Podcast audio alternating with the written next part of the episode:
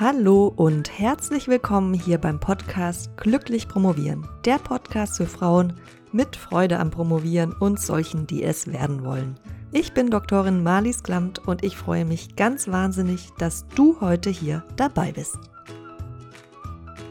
Ende letzten Jahres habe ich an der Uni Trier einen Keynote-Vortrag gehalten zum Thema Glücklich Promovieren und zwar auf einer interdisziplinären Graduiertenkonferenz. Organisiert hatten die Konferenz zwei Promovendinnen, Natalie und Camilla, und mit denen bin ich seitdem in Kontakt geblieben. Dieses Jahr organisieren sie die Konferenz zum zweiten Mal und ich habe sie in den Podcast eingeladen, um ihnen ein paar Löcher in den Bauch zu fragen, damit sie uns an ihren Erfahrungen teilhaben lassen. Falls du dich also dafür interessierst, selbst eine Konferenz zu organisieren oder vielleicht auch einfach nur mal wissen willst, wie eine Konferenz hinter den Kulissen so abläuft, dann ist dieses Interview genau das Richtige für dich, denn Camilla und Natalie haben uns einen ausgiebigen Blick hinter die Kulissen gewährt.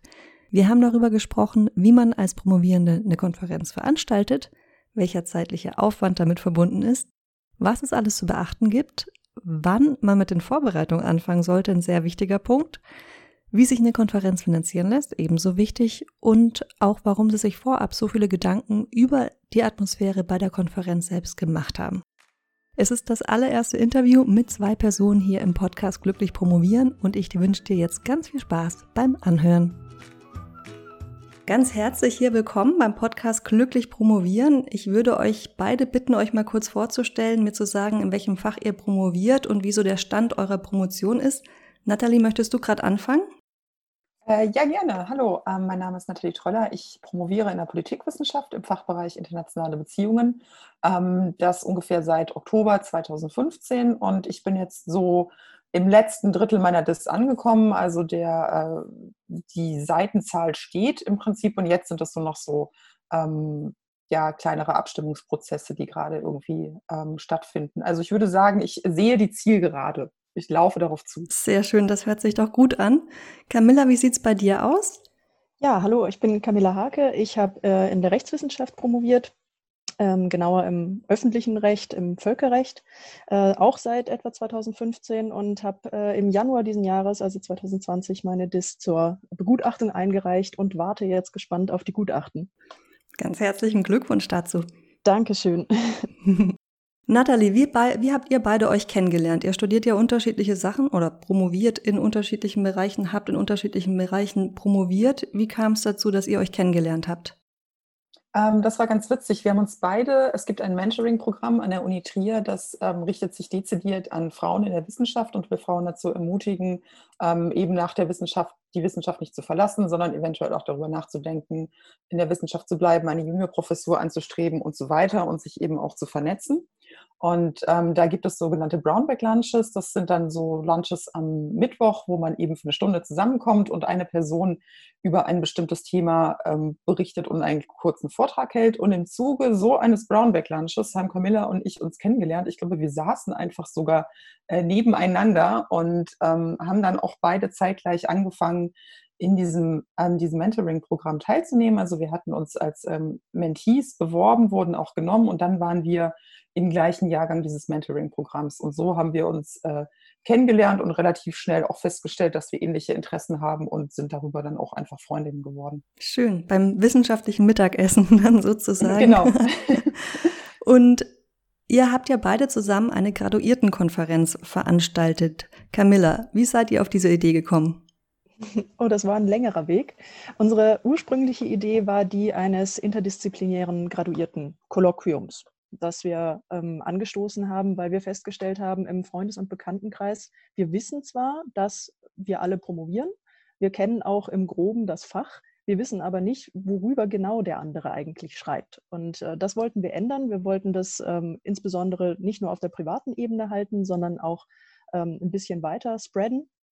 Haben dann dieses interdisziplinäre Graduierten-Kolloquium ähm, angestoßen ähm, sind dann Ende 2018 auch eine Hochschulgruppe geworden, also haben uns äh, beworben und durften dann äh, oder dürfen uns jetzt Hochschulgruppe nennen dürfen auch die Vorteile nutzen, die damit zusammenhängen. Unter anderem dürfen wir eben Räume an der Universität nutzen, ähm, was uns die Planung erleichtert. Und äh, da das Ganze so gut funktioniert hat und wir wirklich gutes Feedback bekommen haben, ähm, haben wir uns dann überlegt, dass es schön wäre, das Ganze ein bisschen größer aufzuziehen und äh, hatten dann irgendwann die Idee von einer Konferenz für Promovierende von Promovierenden. Ja, und Hilfe bei der Organisation ähm, haben wir bekommen vom Graduiertenzentrum an der Uni Trier, ähm, das uns äh, äh, ja da zur Seite stand und uns die Möglichkeit gegeben hat, uns tatsächlich zu vergrößern, was das anging. Da habe ich gleich auch noch ein paar Fragen dazu. Aber erstmal würde mich nochmal interessieren, Camilla, an dich die Nachfrage, warum interdisziplinär? Mhm. Ähm, wie du ja schon gesagt hast, Nathalie und ich, wir haben uns äh, kennengelernt, obwohl wir völlig unterschiedliche Fächer studiert haben. Ähm, wir haben aber festgestellt, wir haben einen ganz ähnlichen Arbeitsethos, wir interessieren uns für ganz ähnliche Dinge, insbesondere eben fürs wissenschaftliche Schreiben, sonst hätten wir ja nicht angefangen zu promovieren. Ähm, und wir wollten allen ähm, wie gesagt, dann über den äh, Bekannten- und Freundeskreis hinaus die Möglichkeit geben, über ihre Fächer zu sprechen und insbesondere ähm, die normalerweise ja nicht bestehende Möglichkeit äh, aufzeigen, wie erkläre ich jemandem, der nicht mein Fach studiert hat, in einfachen Worten und in kurzer Zeit mein, äh, mein DIS-Thema.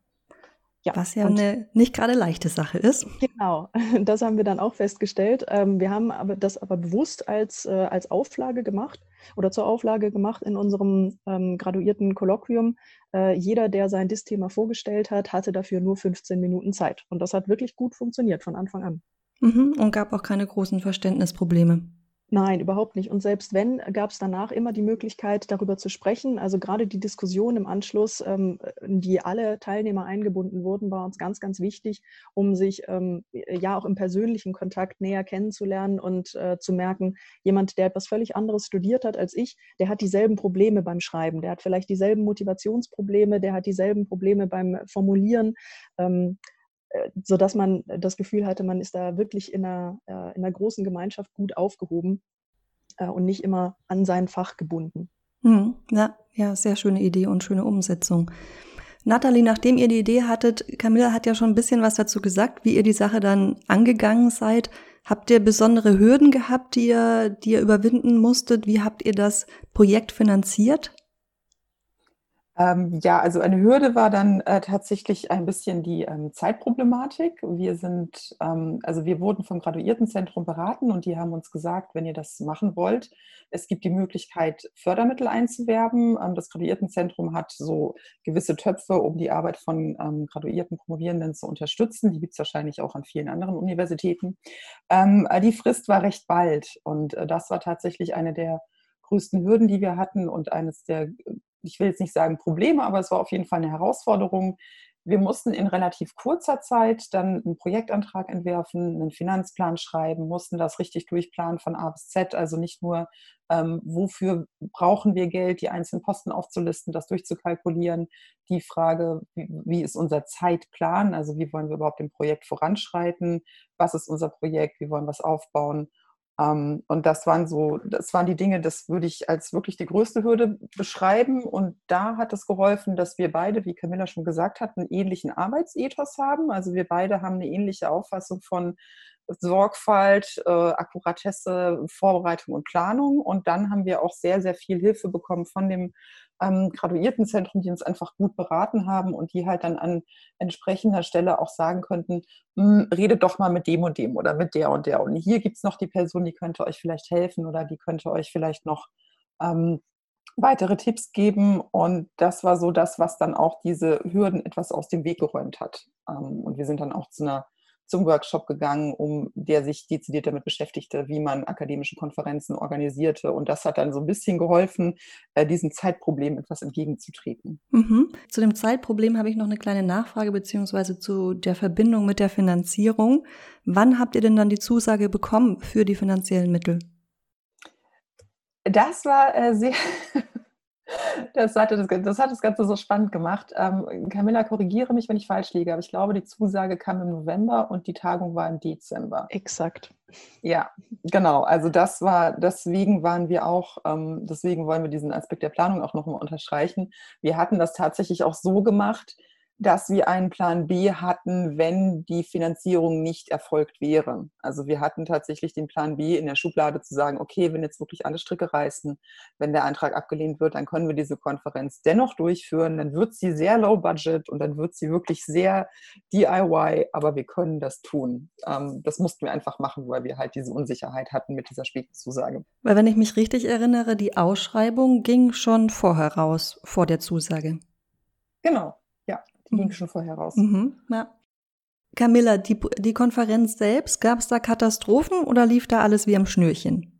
Nein, wir waren ganz, ganz glücklich am Ende, dass es keine Katastrophen gab. Es gab ein paar Dinge, die sind vielleicht nicht so gelaufen, wie wir uns das im Vorfeld gedacht hatten. Wir haben aber gemerkt, man sollte zur Organisation so einer Konferenz auf jeden Fall Improvisationstalent mitbringen. Das hatten wir glücklicherweise, denn irgendwas wird auf jeden Fall schiefgehen. Ähm, wir haben festgestellt, das kann man so nicht verhindern. Und wenn es nur war, ähm, dass äh, wir festgestellt haben, ähm, einzelne Personen hatten kein Namensschild, weil aus irgendeinem Grund, das da nicht gedruckt wurde.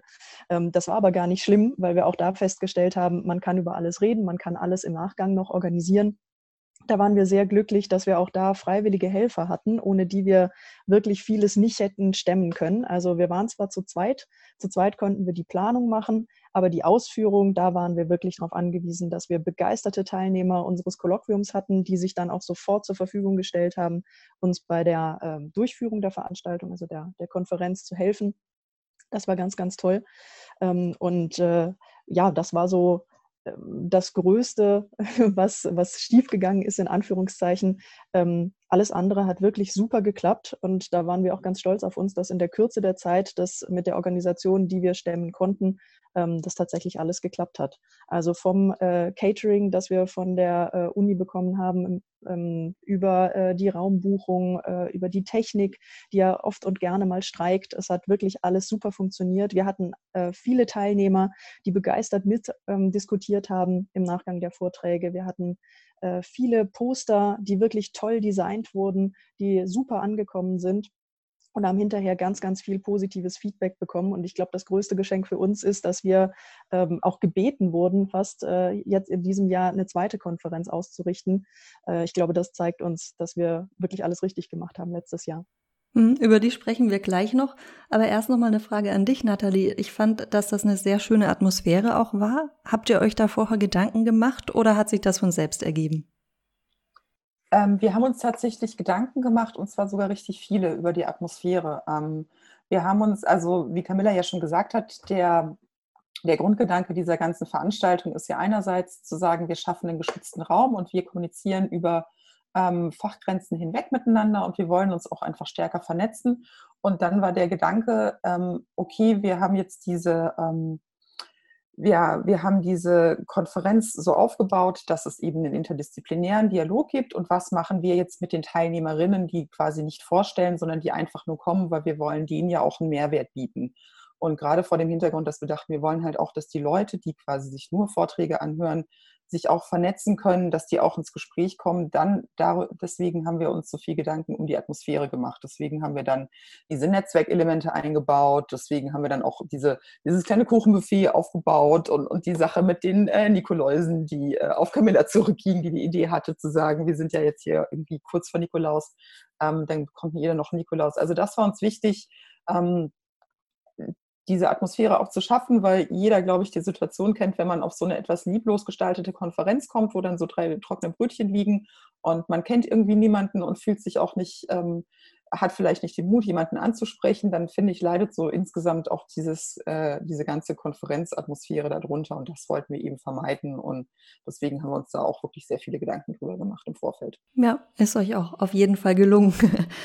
und ähm, du hast jetzt schon so ein paar Elemente angesprochen vom Ablauf. Möchtest du mal mhm. kurz skizzieren? Es war ein Tag, wie der Tag gelaufen ist und auch ein bisschen was dazu sagen, wie viele Personen teilgenommen haben und von wo die kamen? Mhm, genau, also wir hatten, ähm, wir haben die Konferenz begonnen mit äh, Grußworten. Da waren dann, äh, haben wir die Leute eingebunden, ohne die diese Konferenz nicht hätte stattfinden können, die uns halt auch zusammengebracht und unterstützt haben. Also die Claudia Sieling äh, von dem Mentoring-Programm, die Agnes Schindler aus, der, aus dem Graduiertenzentrum und dann auch noch die beiden ähm, Vertreter der promovierenden Vollversammlung. Äh, dann hatten wir eine sehr gute Keynote-Speakerin, die, äh, die einen sehr schönen Vortrag gehalten hat, über wie man glücklich promoviert und glücklich bleibt. Ähm, und dann hatten wir den Tag in äh, zwei Hälften geteilt. Also wir hatten dann die jeweiligen, ähm, ich glaube, wir hatten sechs äh, Vorstellungen von Promotionsprojekten aus ganz verschiedenen Fachteilen, die jeweils abliefen, dass die Person ähm, einen 15-minütigen Vortrag mit PowerPoint-Unterstützung gehalten hat und wir dann anschließend äh, darüber diskutiert haben. Und tatsächlich wirklich äh, alle, das gesamte Publikum hat äh, darüber diskutiert und es hat auch gut, wirklich gut funktioniert, Nachfragen zu stellen wie, ah ja, ist ja spannend, kannst du mir mehr darüber erzählen oder wie bist du da drauf gekommen? Ähm, dann hatten wir eine Mittagspause zwischendurch und in dieser Mittagspause haben wir die Posterpräsentation gemacht. Also die Poster standen die ganze Zeit schon im Raum und ähm, in dieser Pause standen dann die jeweiligen Ersteller dieses Posters neben dem Poster und dann konnte man sich so frei durch den Raum bewegen und mit den ähm, Personen, die dann Poster hatten, ähm, über deren Projekte reden und sich die vorstellen äh, lassen. Danach hatten wir dann den zweiten Teil der Vorstellungen der Promotionsprojekte mit Präsentationen und dann haben wir noch ein äh, abschließendes Grußwort gesprochen und äh, das nochmal alles kurz zusammengefasst und dann war der Tag auch schon zu Ende. Mhm. Und ihr wahrscheinlich auch. ja, auf jeden Fall das war dann, aber wir waren auch sehr glücklich, muss man sagen. Also das ist äh, dann am Ende äh, das zu sehen, was für tolle Leute da sind, was die für tolle Projekte haben, zu sehen auch, wie die Leute sich untereinander vernetzen, auch wenn vielleicht am Anfang alle ein bisschen schüchtern waren. Das war schon sehr klasse. Also das war, ähm, das war auch so sehr schöner Lohn dann irgendwie für die ganzen Mühen, muss ich sagen. Und Camilla, war das von Anfang an klar, dass ihr nur einen Tag machen würdet? Ja, also, ähm, wobei, äh, um noch dazu zu sagen, wir haben ja an sich schon am Tag vorher angefangen. Wir hatten, äh, war, wir hatten das Glück, ähm, da das Ganze ja im Dezember stattfinden sollte, ähm, war, lief ja parallel der Weihnachtsmarkt sodass wir äh, am Abend ähm, des vorherigen Tages die Chance genutzt haben, diejenigen, die schon da waren, die Zeit und Lust hatten, einzuladen, mit uns auf den Weihnachtsmarkt zu gehen, sodass man sich schon mal ein bisschen kennenlernen konnte. Ähm, was aber den reinen Konferenzablauf anging, da waren wir uns von Anfang an sicher, dass wir nur einen Tag machen wollen, gerade auch vor dem Hintergrund, dass wir gar nicht wussten, als wir mitten in der Planung waren, ob wir denn überhaupt eine Finanzierung bekommen können. Also wie Nathalie auch schon gesagt hat, hätten wir keine Finanzierung über das Graduiertenzentrum bekommen, dann hätte das eine ähm, absolute No-Budget-Veranstaltung werden müssen.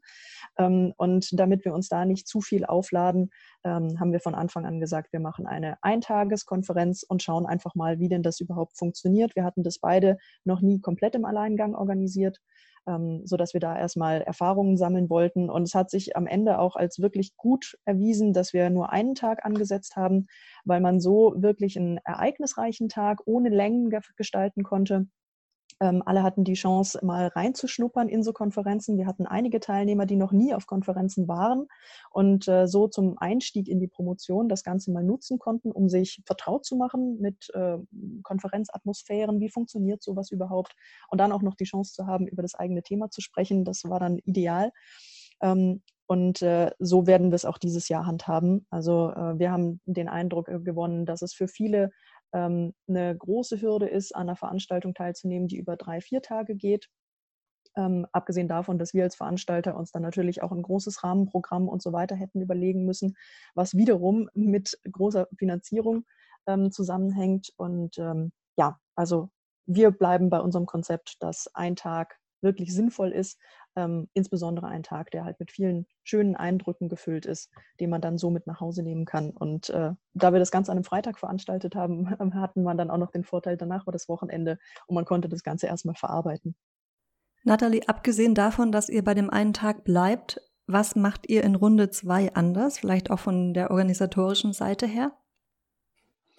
Ähm, witzigerweise gar nicht so viel, aber was in Runde 2 tatsächlich anders ist und was uns ähm, auch sehr stark erleichtert und äh, die ganze Sache ein bisschen einfacher gestaltet, ist, dass wir viel mehr Zeit haben.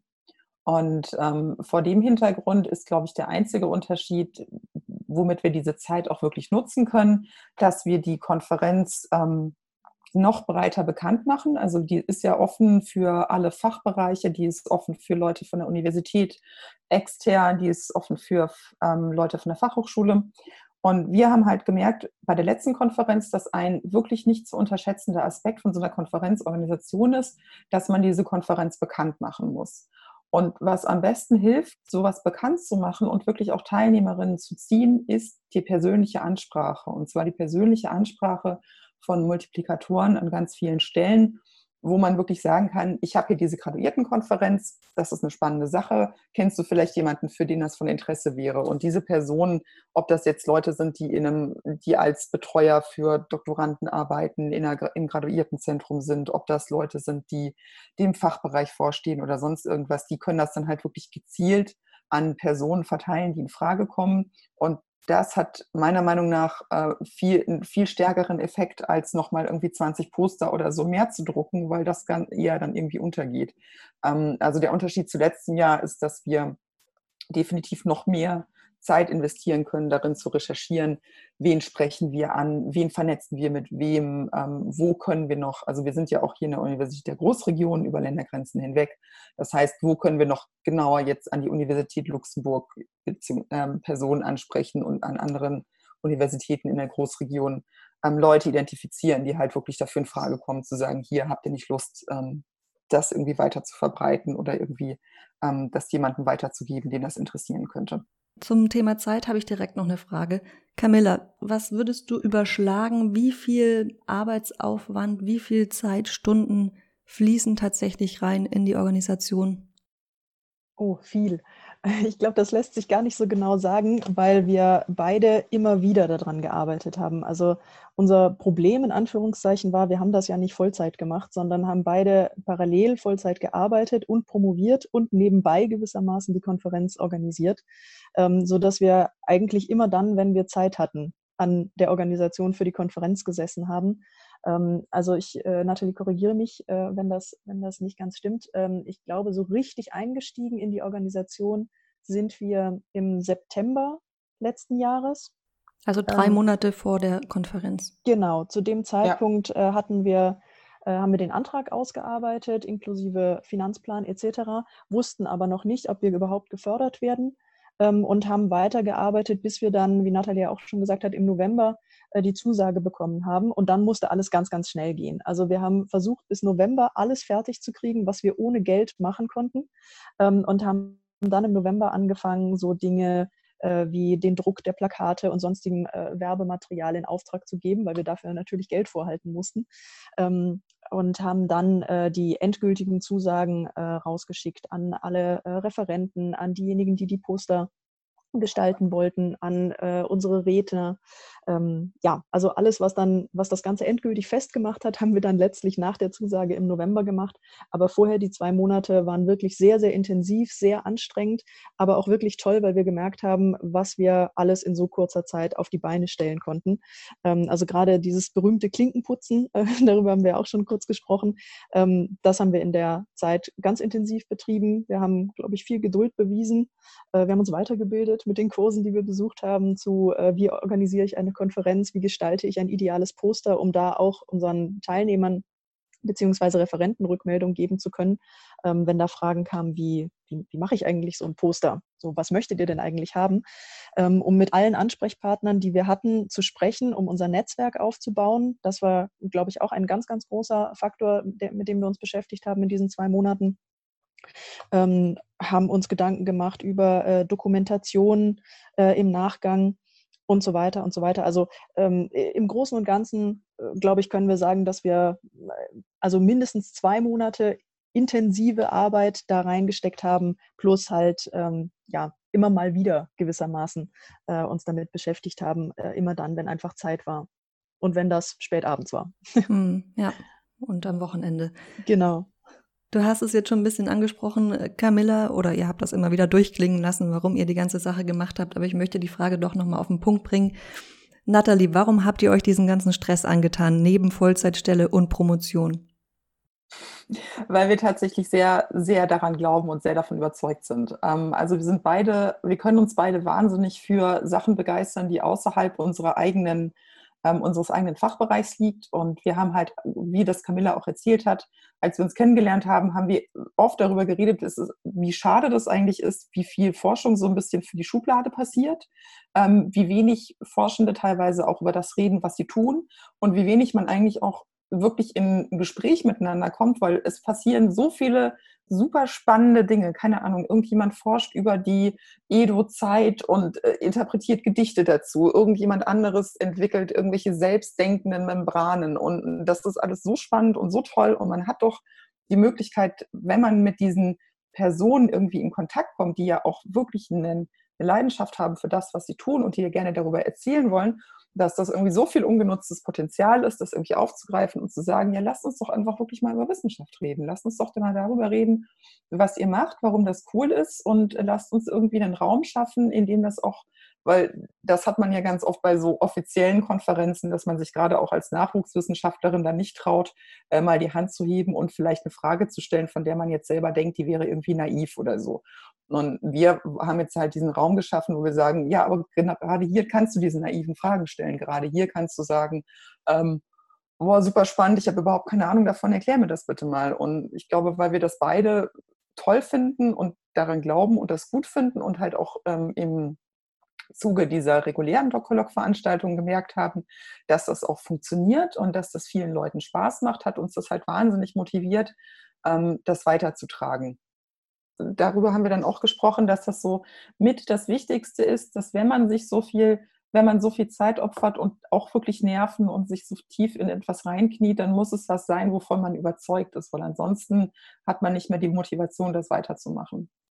Ja, ich finde das auch super, dass ihr auch gerade aus eurer eigenen Erfahrung als Promovendin heraus, vielleicht nicht unbedingt bei euch selbst, aber bei Leuten, die ihr kennt, das mit reingenommen habt, dass ihr sagt, okay, wir wollen eine Atmosphäre schaffen, in der eben auch Fragen gestellt werden können, die ja, gut, in einer interdisziplinären Konferenz können die im Prinzip nicht dafür, davon zeugen, dass man sich besonders gut mit dem anderen Gegenstand auskennt, weil man ja sowieso mhm. aus einem anderen Fach stammt.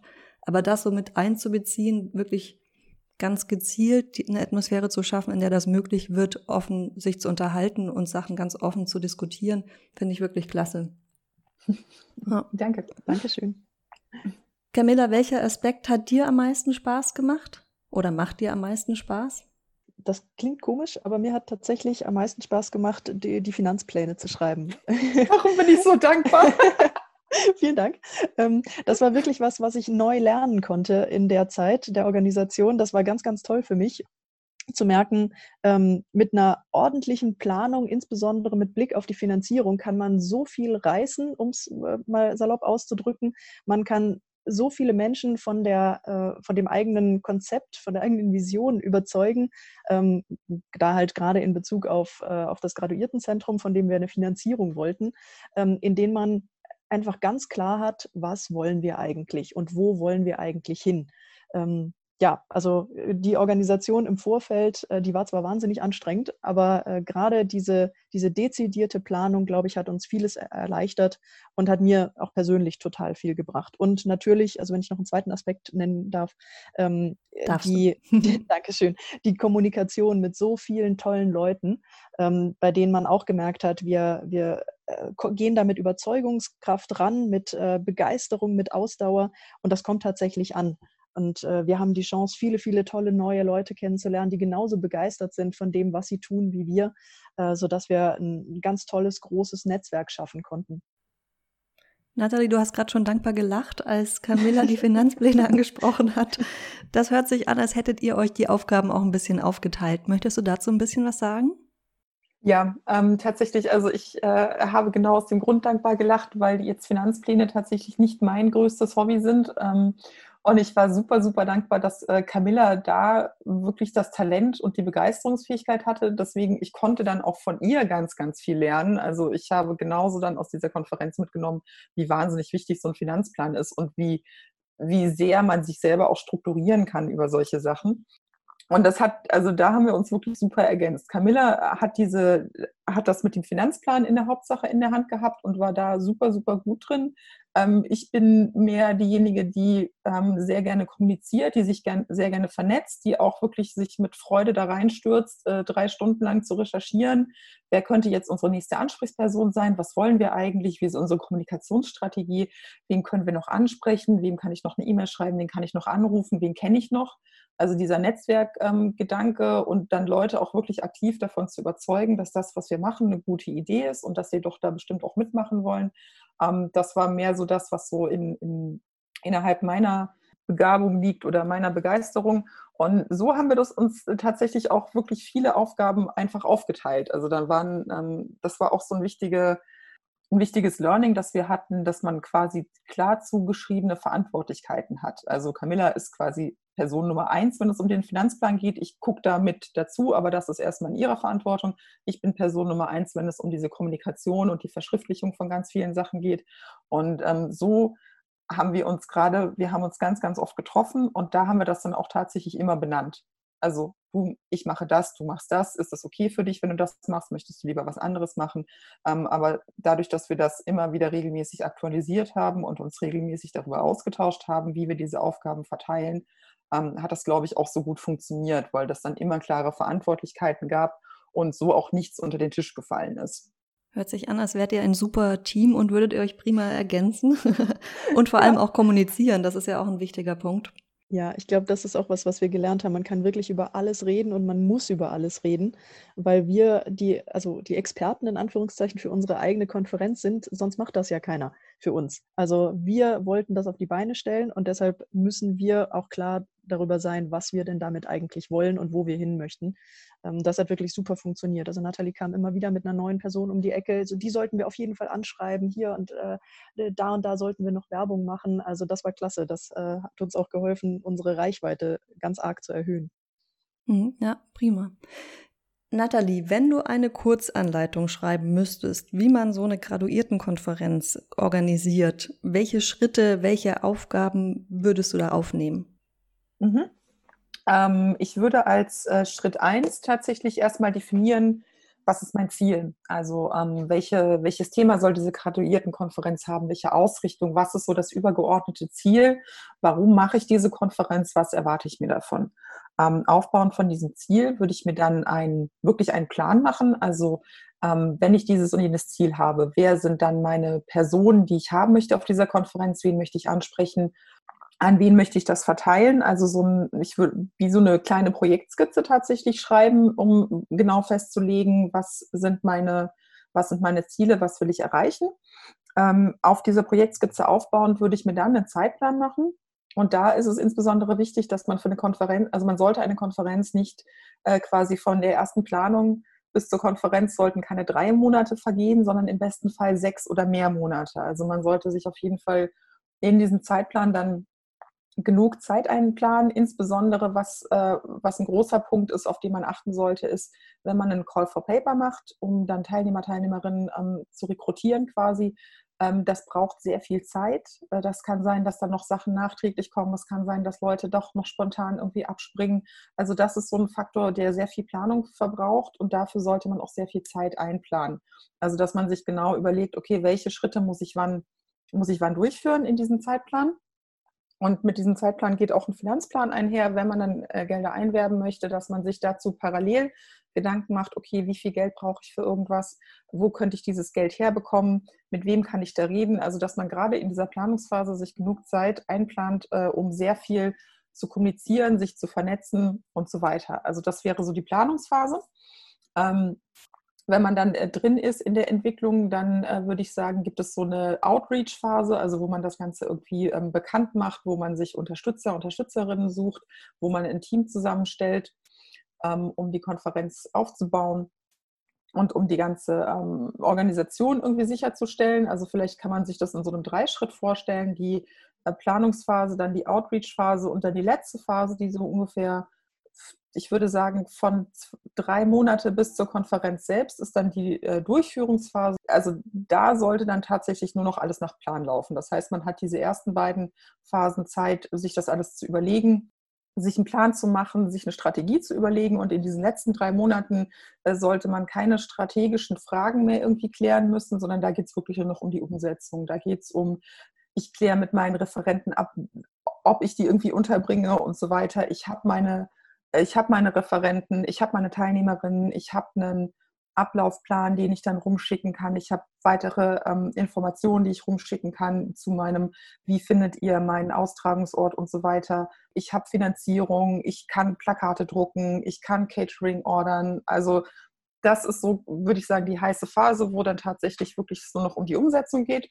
Und eine äh, tatsächlich äh, vielleicht eine vierte Phase, die ähm, manchmal ein bisschen ähm, hinten überfällt, die aber auch super wichtig ist, ist die Nachbereitung dass man sich halt auch wirklich Gedanken macht, okay, wie will ich denn abschließen nach dieser Konferenz? Weil ich glaube, es ist halt auch für die Leute wichtig, die man dann eingeladen hat und mit denen man dann zu tun hat, dass man das eben nochmal wertschätzt, dass man nochmal Danke sagt, dass man nochmal in Kontakt bleibt.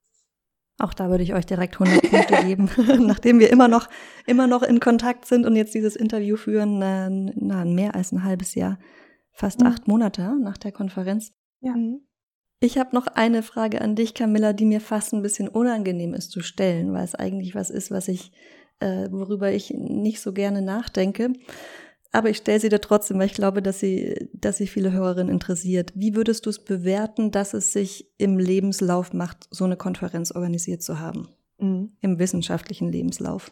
Also ich glaube, es macht sich sicherlich gut, ähm, weil es zeigt, man hat sich über das was man sonst so tut als Promovierender, nämlich promovieren und idealerweise auch noch arbeiten, ähm, Gedanken darüber gemacht, wie, wie kann ich mich noch weiterbilden darüber hinaus. Ich glaube aber, dass es ganz, ganz wichtig ist, sich äh, klarzumachen, es bringt nichts, eine Konferenz organisieren zu wollen, wenn man das nur für den Lebenslauf möchte. Weil, wie du jetzt auch gemerkt hast aus, oder aus unseren Antworten heraushören konntest, äh, dafür ist es einfach viel zu viel Stress und viel zu viel Zeit, die man aufwendet. Und wenn man nicht voll und ganz dahinter steht, dann ergibt das einfach keinen Sinn. Aber wie gesagt, also um deine Frage ganz klar zu beantworten, ich denke, das macht sich sehr gut. Ähm, und wenn es nicht nur für den Lebenslauf ist, man hat auch wahnsinnig viel gelernt oder wir haben wahnsinnig viel gelernt in der Zeit, gerade weil wir uns Gedanken gemacht haben, was brauchen wir denn, um so eine Konferenz zu organisieren? Was bringen wir schon mit? Was können wir? Also haben wir Begeisterungsfähigkeit, haben wir Ausdauer, haben wir Überzeugungskraft, haben wir, haben wir, haben wir Stressresistenz, äh, haben wir Hartnäckigkeit? Aber was brauchen wir zusätzlich noch? Also was, ähm, was müssen wir uns drauf schaffen? Also inwiefern müssen wir uns weiterbilden? Äh, Gibt es irgendwelche Kurse, die wir besuchen können, die uns sagen, wie man so eine Konferenz organisiert? Hm, ja, sehr schön. Danke dir auch nochmal für den Hinweis, dass es äh, sich zwar gut im Lebenslauf macht, aber dass es auf keinen Fall die einzige Motivation sein sollte. Wir sind am Ende dieses Interviews angekommen. Ich möchte euch beiden noch eine kurze Frage stellen. Nathalie, wir fangen mit dir an. Und zwar die Frage, die ich immer am Ende meiner Interviews stelle, oder fast immer, da ihr beide auch promoviert, beziehungsweise promoviert habt, beziehungsweise du, Nathalie, bist ziemlich am Ende deiner Promotion würde ich gerne von dir wissen, welchen Ratschlag hast du für meine Hörerin für eine glückliche Promotion aus deiner eigenen Erfa Erfahrung heraus? Das ist eine gute Frage. Ich mag dieses, es ist ein bisschen albern, aber ich mag dieses Zitat von Dori aus Findet Nemo, einfach schwimmen. Ähm, also meine, mein größtes, meine größte Erfahrung, die ich gemacht habe, ist ähm, tatsächlich nicht so viel nachdenken, nicht so viel rein verkopfen, sondern was wirklich das Wichtigste ist, ist sich hinzusetzen und zu schreiben, schreiben, schreiben, schreiben. Ähm, ich habe die Erfahrung gemacht, dass diese Angst vor dem weißen Blatt Papier und die Angst vor dem, ähm, ich weiß nicht, was ich schreiben soll und das ist alles noch nicht perfekt, die lähmt wahnsinnig. Und wenn man sich aber dazu zwingt und überwinden kann, einfach erstmal zu produzieren, ähm, dann hat man etwas, womit man arbeiten kann. Also man ist auf jeden Fall viel handlungsfähiger, als äh, Wochen und Monate lang vor so einem weißen Blatt Papier zu sitzen. Und das ist so, am Ende des Tages ist es völlig egal, ob man irgendwie 20 Seiten produziert hat und dann davon kann man nur zwei Sätze verwenden, weil die besonders gut sind oder man kann es dann irgendwie so zusammenschreiben. Aber man hat auf jeden Fall einen Textkorpus produziert, mit dem man arbeiten kann. Und ähm, das war zumindest meine Erfahrung, dass das ganz, ganz viel ganz, ganz viel Angst und ganz, ganz viel Hemmung, die man hat, einfach auflösen kann, weil man ist in einem Arbeitsprozess und man hat nicht die ganze Zeit dieses du solltest jetzt eigentlich was für die das machen, du solltest jetzt eigentlich was für die das machen, die ganze Zeit im Hinterkopf. Also, dass man tatsächlich Ängste und, und Blockaden überwindet, indem man wirklich ins Tun und ins Schreiben kommt. Und das muss nicht perfekt sein, das muss nicht super aussehen, aber man erleichtert sich doch wirklich vieles damit, indem man sich dem einfach auf diese Art und Weise stellt. Das wäre so mein Tipp. Und das Schöne ist ja, es fühlt sich zusätzlich noch gut an, weil man nämlich produktiv ist. Ob man das nun am Ende benutzt oder genau. nicht, aber man produziert mal endlich was und hat es nicht immer nur im Kopf ähm, ablaufen. Genau, genau. Man kann dann am Abend hat man so, okay, ich habe jetzt, ich habe diese fünf Seiten geschrieben, es ist egal, ob sie da drin stehen bleiben, aber ich äh, habe ein gutes Gefühl. Das stimmt, ja. Camilla, wie sieht es bei dir aus? Welchen Ratschlag möchtest du meinen Hörerinnen für eine glückliche Promotion mitgeben? Oh, da habe ich zwei. Also äh, der eine klingt so ähnlich wie der von dir, Nathalie. Ähm, das mit dem niemals aufgeben, glaube ich, ist ganz, ganz wichtig. Allerdings würde ich mich nicht auf Dory beziehen, sondern ich habe irgendwann äh, im Laufe meiner Dis eine Postkarte gefunden, die mich seitdem begleitet hat, auf der stand Princesses never give, give up. Also Prinzessinnen geben niemals auf. Und das war für mich äh, der Ansporn zu sagen, sogar Prinzessinnen können das. Also kannst du das auch? Super. Ähm, das hat mich ganz, ganz lange begleitet und hat mir am Ende auch wahnsinnig geholfen. Und der zweite Ratschlag, der für mich ganz, ganz wichtig war, ist Erfolge feiern.